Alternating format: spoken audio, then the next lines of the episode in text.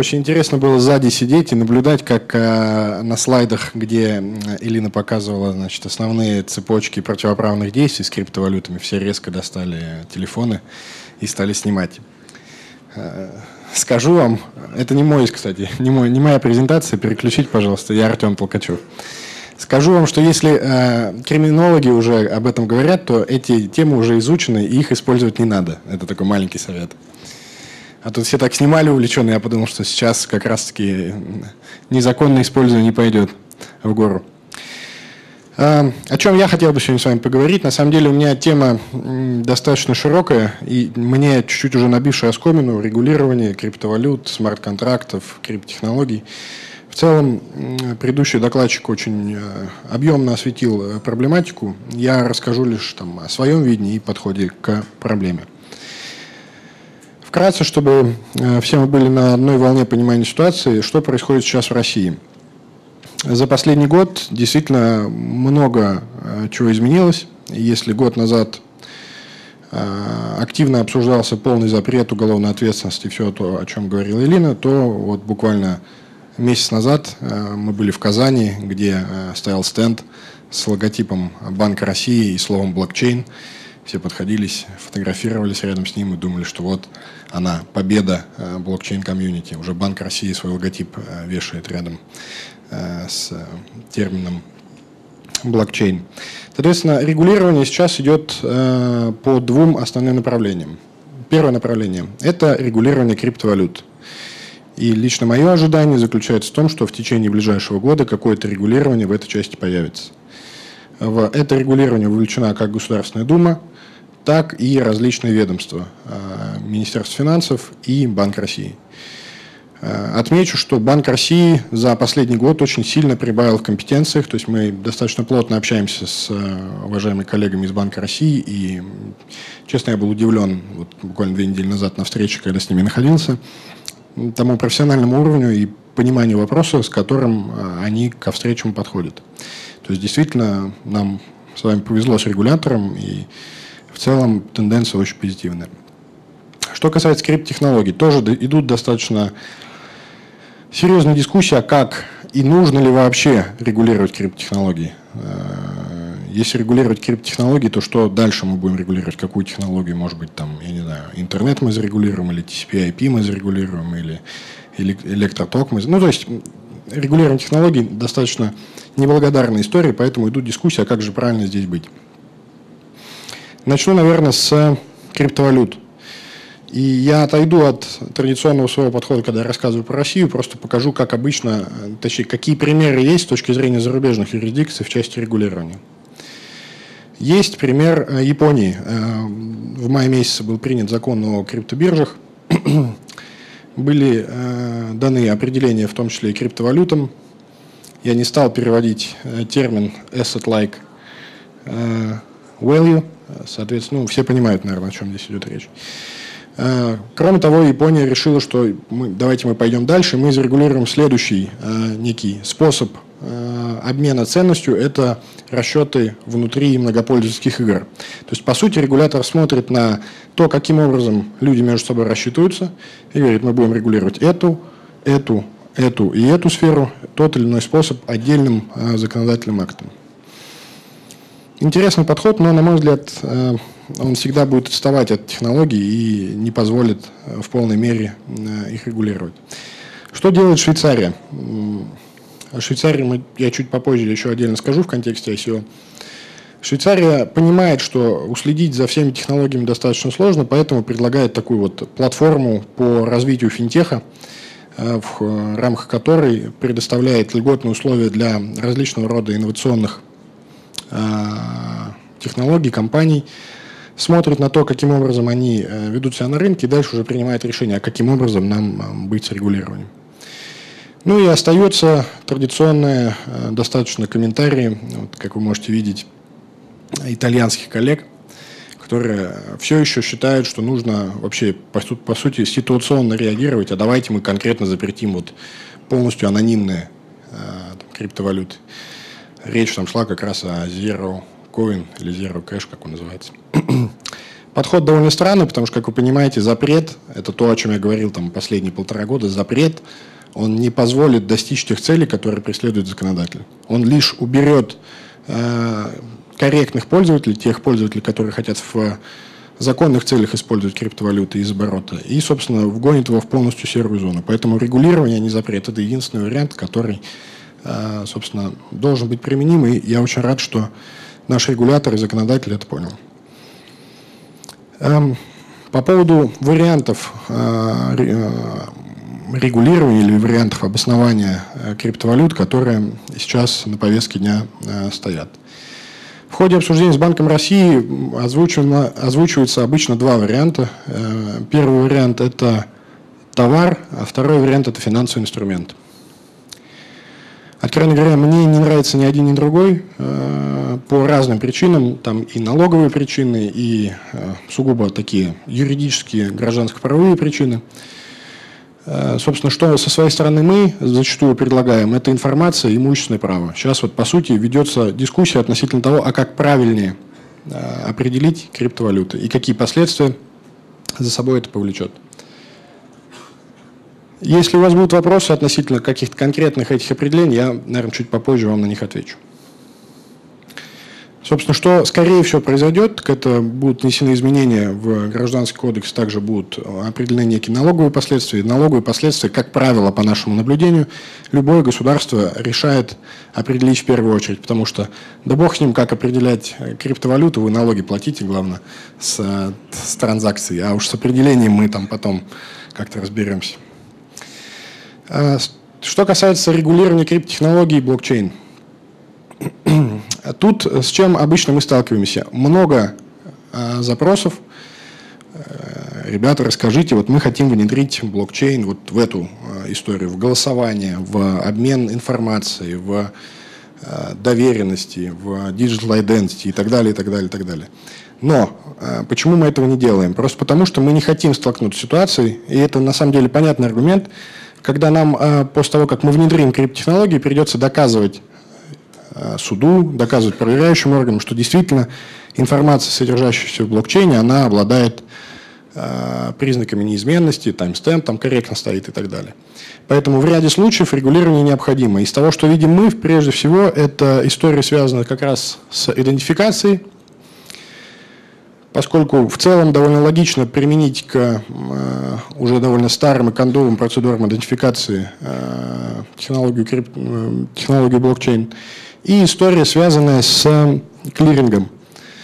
Об этом много достаточно рассказывает Национальный расчетный депозитарий, один из первых внедривших криптотехнологий в, по сути, свой рабочий процесс.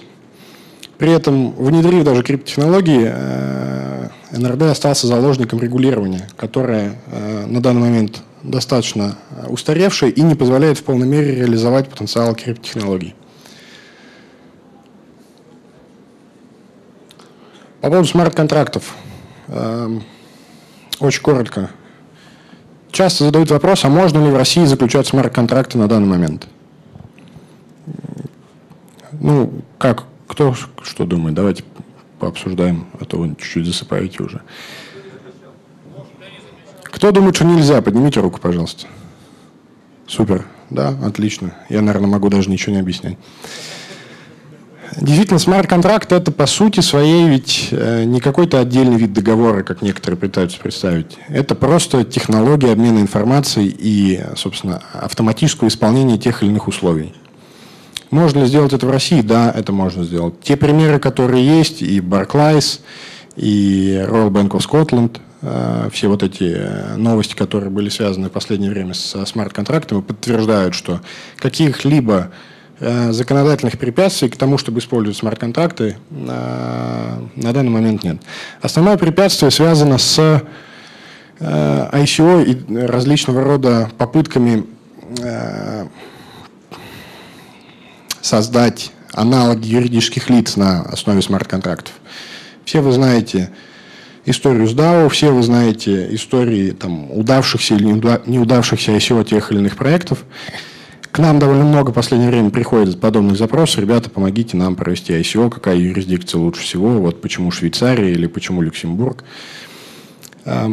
Действительно, вопросов достаточно много, и ответов однозначных на них нет. То есть это технология, которая развивается, которая достаточно большой популярностью пользуется. Мы, безусловно, не против и никого не отговариваем от ее применения. Просто, как правило, первый вопрос, который мы задаем, а действительно хотите ли вы, уважаемые коллеги, э, обеспечить э, своих инвесторов юридически значимыми правами? Многие по привычке говорят, да-да-да, мы хотим, но потом, когда мы объясняем, какие последствия это повлечет, все в основном отказываются от обеспечения юридически значимыми правами, и, по сути, ICO превращается в такой краудфандинг без обязательств. Эм, на этом я заканчиваю свой небольшой доклад. Отлично. Готов ответить на ваши вопросы и пообщаться. У кого есть вопросы? После. Да. Молодой Да, рядом с вами. А, скажите, пожалуйста, как вы считаете, возможно ли такое, то, что блокчейн ну, в своей сути да, когда-либо заменит э, традиционную технологию обмена банковскими операциями, ну, грубо говоря, SWIFT? Возможно. Есть, есть еще вопросы? Ну, смотрите, довольно очевидный, по-моему, вопрос и довольно очевидный ответ. Э, действительно, цель и там, что такое блокчейн? Задача блокчейн э, убрать ненужные звенья, да, убрать необходимость в доверенных посредниках, стать самостоятельно доверенным посредником. Поэтому с этой точки зрения, конечно же, возможно. Ну, то есть, почему нет? Текущие препятствия, как правило, в контексте регулирования и техни- технологических возможностей, по сути, системы заключаются. А, похожий вопрос. А думаете ли вы или возможно ли, что ICO и блокчейн заменит а, рынок венчурного инвестирования? Ответ такой же. Думаю, и, возможно, действительно, ну, собственно, вы, оба вопроса, по сути, содержат ответ в себе. Опять же, мое обоснование будет точно таким же. А, что такое венчурный фонд? А, это объединение капиталов, это профессиональное управление, и которое направлено на то, чтобы распределять эти капиталы в а, те проекты, которые подходят под определенные критерии. Может ли быть венчурный фонд заменен э, просто сообществом профессиональных инвесторов, которым не нужен этот посредник? Они не хотят платить за управление, выплачивать премию? Да, конечно, может. Э, легко ли это сделать? Нет, нелегко. И даже не только с точки зрения регулирования технологий. Э, зачастую команды венчурных фондов, профессиональные управляющие, они достаточно существенный труд проводят, который не могут провести сами владельцы, собственники денег да, то есть это достаточно сложно найти правильный проект, провести грамотно deal, определить перспективы и так далее. То есть э, в целом, да, э, это может быть заменено, или участие э, там, людей в, в качестве посредников, оно может быть сильно сокращено, но полностью я не думаю, что в принципе это убьет там, индустрию как-то. Существенное количество проектов, да, будет обходиться без привлечения инвестиций классических венчурных фондов. Это действительно так. А, скажите, пожалуйста, а как можете прокомментировать то, что многие компании, которые проводят ICO, они деньги фактически принимают не на сам смарт-контракт, а на просто кошелек? То есть фактически это всю парадигму ломает? Ну, э, смотрите, мы все знаем с вами историю, да, историю, связанную с э, DAO, э, со смарт-контрактом DAO, с проблемами, которые возникли в ходе того, что деньги принимались на смарт-контракт. Я полагаю, что текущая ситуация – это такое продолжение э, отголоски той истории, во-первых, а во-вторых, э, с профессиональной абсолютно точки зрения скажу, так делать проще с точки зрения регулирования, намного проще. То есть, если делать все по-правильному, это действительно нужно закладывать значительные средства на создание соответствующих SPV в правильной юрисдикции, то есть тех компаний, которые будут регулироваться, которые будут подотчетны, которые будут выступать в качестве э, таргетов, если можно так их назвать. Э, соответственно, делать э, там, юридическую обвязку всех этих компаний. Ну, то есть это большая процедура, сложная, длительная, и зачастую э, те проекты, которые хотят деньги через ICO привлекать, они просто не обладают ресурсами для того, чтобы делать это правильно.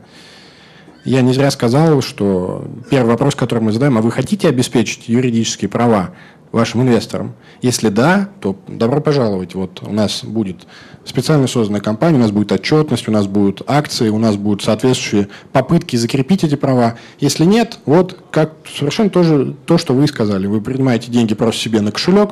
По сути, это не ICO, а такой краундфандинг. Я собираю денег и, возможно, что-то потом вам отдам. Скажите, пожалуйста, как можно было бы с вашей точки зрения разрешить проблему правовой квалификации э, биткоинов как объекта гражданских прав? И как вы вообще относитесь э, к тому, чтобы по правовой э, природе смешивать биткоин с определенной разновидностью бездокументарных ценных бумаг? Потому что с цивилистической точки зрения, с точки зрения цивилистической доктрины, достаточно близка правовая природа именно к бездокументарным ценным бумагам, нежели вот к, определенному, к определенной единице информации. Да, спасибо. Вас не хватало, у нас был а, диспут такой тут с коллегами. Мы устраивали большую сессию в Deloitte и брейнстормили относительно юридического статуса как раз-таки. У нас много там цивилистов. Вот, я думаю, что большинство аудитории термин цивилистический трали-вали непонятно, но на самом деле просто юристы между собой общаются. В целом э, я разделяю, э, ну, мне кажется, что э, определенные схожести есть, но основное отличие, на мой взгляд, не позволяющее применять данную категорию, заключается в отсутствии эмитента. Эмитента и обязанного лица здесь нет. И это то, что существенно выделяет криптовалюты в отношении всего остального. Обычно очень часто я слышу непрофессиональные попытки там, биткоин приравнять к WebMoney или к Яндекс Деньгам, ну, совершенно какие-то безумные заявления. Вот там два дня назад была конференция, как мне рассказали коллеги, что тут э, заявляли, я чуть не упал со стула. Собственно, ну, это ведь э, совершенно другая история. Здесь нет эмитента, здесь нет э, обязанного лица, поэтому говорить о возможной квалификации в качестве бездокументарной ценной бумаги будет можно только существенно изменив институт бездокументарной ценной бумаги, в, в, в возможность чего я не очень верю, честно говоря. Спасибо за ответ. И еще один вопрос, если можно, а, о способах защиты права а, в случаях, когда мы не знаем обязанного лица, если рассматривать отношения а, между сторонами индивидуальных сделок, а как, собственно говоря, защищать права стороны э, пострадавшей, да, к примеру. Ну, смотрите, сейчас никак. Сейчас по факту никак. А, как это делать в идеале? В идеале существует много способов и технических, и мультисигнатур там. Ну, то есть разные есть способы, используя которые государство в принципе может защищать права э, стороны в сделке, которые используются в качестве средства платежа криптовалюты. Э, на данный момент, с, с, с учетом того, что ни регулирования, ни даже терминологии, понятно, нет, конечно, защищаются все, ну или пытаются защищаться исключительно уголовно-правовыми способами, заявляя о мошенничестве, э, собственно, и пытаясь привлечь э, там, контрагента по сделке к ответственности за мошенничество. Почти никогда это не удается сделать, но вот это такие попытки, которые видим мы. На данный момент реальной защиты от государства да, ждать достаточно сложно. Но я думаю, все, кто использует криптовалюты, это понимают.